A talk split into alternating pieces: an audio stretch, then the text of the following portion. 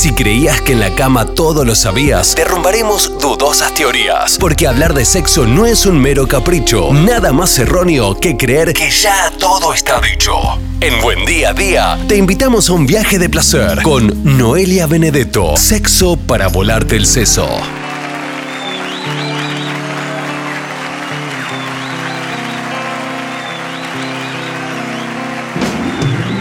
Bienvenidos, bienvenidas a este segmento que hacemos llamar Sexo para volarte el seso, el segmento de sexualidad y vínculos de Quality 90.5 en la mañana de Buen Día a Día con Noelia Benedetto como cada martes. Hola Noe, buen martes. Buen martes para todos y todas. Bien, bien, perfecto, por suerte bien, viento en popa. Hoy trayendo una, una vez más lo que podría denominarse un sex toy o un juguete sexual.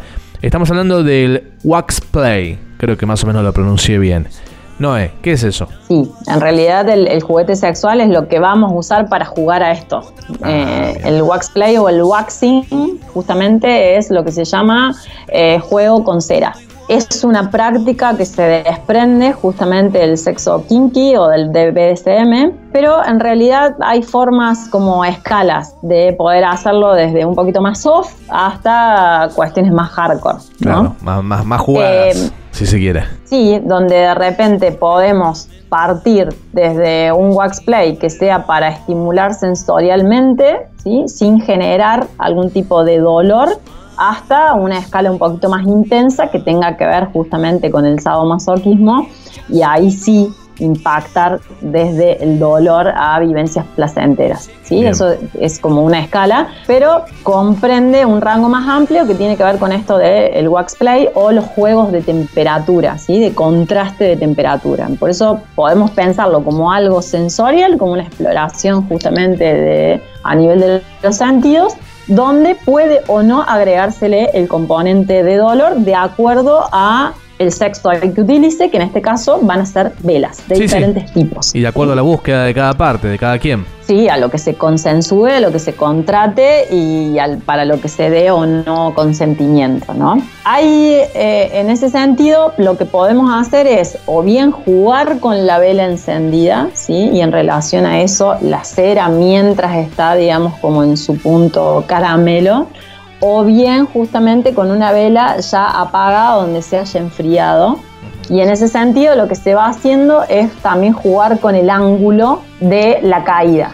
En ese si yo, por ejemplo, mientras más cercano al cuerpo empieza a hacer el chorro ¿sí? de la caída de la cera. La gotita de la cera, sí. Sí, eso probablemente tenga más temperatura. A medida que yo vaya distanciando el ángulo, esa gota va a tomar contacto con más aire y se va a ir enfriando al momento que llega a la piel. Claro, capaz que cae un poquito más sólida. Sí, sí, sí, sí, sí o, a menor temperatura. Bien. Esto puede llegar a ser muy placentero para algunas personas, obviamente. Hay que tener mucho ojo, como siempre les planteo en todo lo que tenga que ver con las prácticas de BDSM, de no haber pasado por ningún tipo de proceso de alteración de conciencia, ¿sí? de, con algún tipo de sustancia, con algún tipo de psicofármaco o mm, tomar alcohol. Lo que fuese, lo que fuese, sí porque es un proceso riesgoso donde hay que estar muy, muy, muy atento al, y atentas al, contexto y también al lenguaje corporal de la otra persona. Esto se puede jugar también en estos contrastes de temperaturas y está bueno tenerlo a mano, por ejemplo, tener elementos metálicos o tener elementos fríos o tener elementos,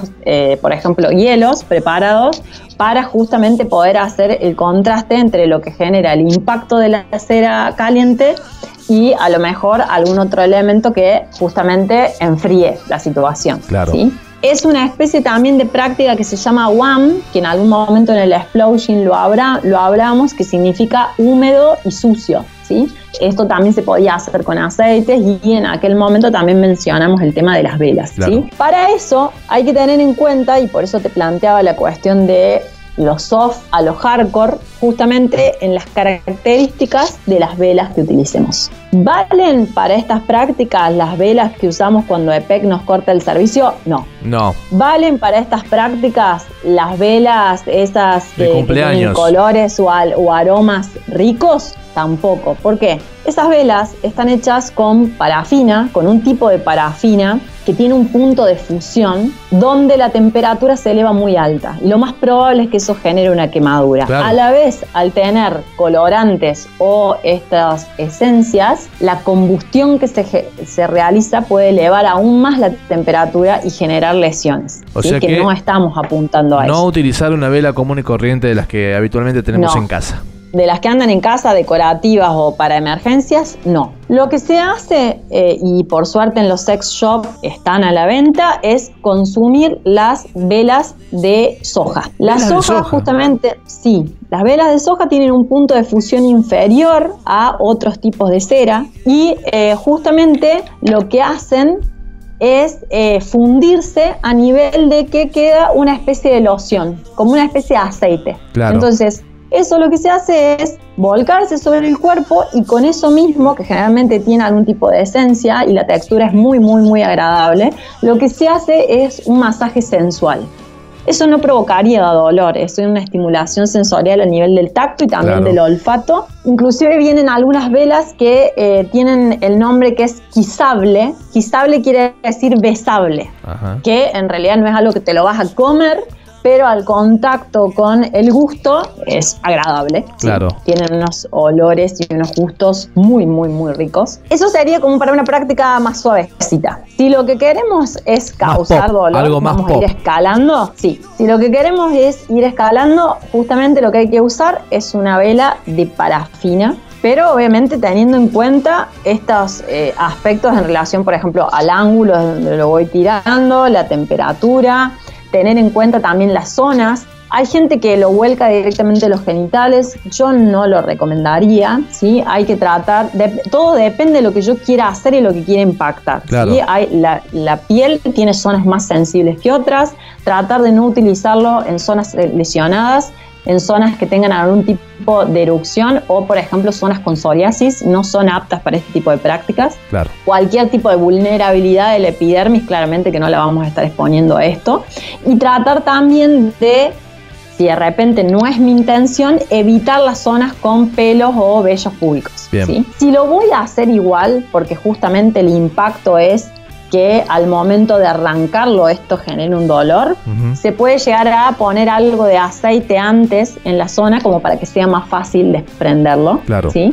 Pero de preferencia, ¿sí? ¿sí? bueno, todo depende de la escala de lo que yo quiera generar, impactar en cuanto a sensaciones zonas que no sean genitales y zonas que no tengan vellos. Y que no tengan algún tipo de daño o, no, fuese. No, no, lesión o algo de eso, nada. Por favor, ahí no, no, con eso ya no se metan. Eso sería si yo quiero tener una práctica justamente sadomasoquista. Velas que definitivamente no hay que usar, ¿sí? Lo que tenga que ver, por ejemplo, con las de gel, hay unas especies de, parafina de gel, ahora no están tan de moda, pero en algún momento estaban. Sí, creo que sé cuál es, cuál es decir, sí. Caracolitos adentro y demás. Esas no, porque el punto de fusión es muy alto, quema, quema fuerte. Y lo otro son las de cera de abeja. Esas definitivamente están contraindicadas para este tipo de práctica y ya descartamos las otras decorativas que, que tenemos. ¿sí? Entonces, ¿Cómo nos iniciamos en esta práctica? En principio, probar en una zona donde la piel esté como más curtida, ¿sí? Uno puede identificar fácilmente cuáles zonas son como eh, con una epidermis un poco más sensible y, finita y otras zonas que a lo mejor de repente... Eh, Capaz que la palma de la mano estaría, este, sería óptima. sí, por ejemplo. Mm. Probar primero con uno o una misma y después ir al compañero o compañera sexual en función de esto. Obviamente que la comunicación tiene que estar constantemente, por eso mismo no alterarse la conciencia ni tampoco anular las posibilidades de expresión. ¿sí? Tratemos de en estas prácticas, por ejemplo, no eh, vendarnos o taparnos la boca. Las zonas en las que podemos aplicar, ¿sí? generalmente es la espalda, el bajo vientre, puede ser los glúteos, puede ser los senos, puede ser también los brazos o los hombros y tratar de justamente evitar todo lo que tenga que ver con la cara, mucho cuidado con los ojos y el tema de los genitales. Y por otro lado también cuidar el tema del ambiente, ¿sí? No dejar las velas prendidas y pasar a hacer otra cosa porque algún tipo de accidente puede... Una patadita a la mesa de luz te puede, te puede... A los bomberos, tener ojo sobre qué ponemos la vela, tratemos de que siempre haya un platito o alguna fuente, Si vamos a estar sobre las sábanas o el colchón, tener ojo, a lo mejor poner algo más plástico o impermeabilizante, porque ya sabemos que donde cae la cera es muy difícil desprenderlo, es muy difícil desprender de los pisos, ni te cuento si tenés, qué sé yo, parquet, y demás. Claro. Eh, con un porcelanato lo vas a retirar, inclusive también hay una especie de práctica o de de escena en la que en esa dominación sumisión pones a alguien a retirar los restos de cera que haya ah, quedado. Pero eh, sí tener en cuenta esto, ¿no? Digamos, la cera es muy difícil, eso ya sería como otro capítulo de cómo sacar las ceras de las texturas o de, los, de, las superficies. Pero bueno, tener en cuenta eso y también el punto este de el aftercare, ¿sí? Que es los cuidados posteriores Generalmente lo que se hace es retirar la cera, si, si, si, es una mm, si es de soja, eso ya se convirtió en una especie de loción. Y algunas tienen, por ejemplo, manteca de karité, lavanda, eh, caléndula, entonces eso ya tiene como un impacto justamente eh, de relajante y protector al, al, a todo lo que tendría que ver con, con la piel. Pero hay otras que no, entonces lo que se trata es justamente de pasar, por ejemplo, una crema humectante, de preferencia sin alcohol, para que no genere algún tipo de irritabilidad. Bien. Puede ser una práctica aislada, que la tengamos como recurso, ¿sí? En lo que tiene que ver con los, los sex shops hay muchísima oferta, están como desde el material hasta también el aroma. Ahí en la página de Sexy Store, eh, ¿viste? Sí, está toda la línea de, los que tienen que ver con, las velas que son de, Sexy Tip. Hay, no sé, debe haber 10 eh, al menos versiones. La que más me gusta a mí es una que es la que más me gusta porque es el, olor y la textura es la más agradable, muy linda y se llama Be Aphrodisiac. Pero hay de todo, hay de chocolate, de coco eh, de vainilla, de lo que se te ocurra. Bueno, buenísimo, está bueno para indagar. Así es, así es el nombre de este producto, Wax Play. Y ahí tenés una gama de velas con distintas particularidades como mencionaste. Sí, pone en el buscador velas y sale. Bueno, Noé, interesante, un tema distinto. Hoy un tema algo distinto que tiene que ver con el mundillo de las velas que no habíamos, me parece, tocado nunca. Esto va a ser hasta el próximo martes, Noé, no sin antes decirle a la gente que puede visitarte en las redes sociales. Me pueden encontrar en Instagram como arroba leak.noveliabenedetto también en la fanpage bajo el mismo nombre y ahí les va a linkear a varias notas escritas y también al podcast donde vamos subiendo las columnas de sexo para volverte el sexo, el seso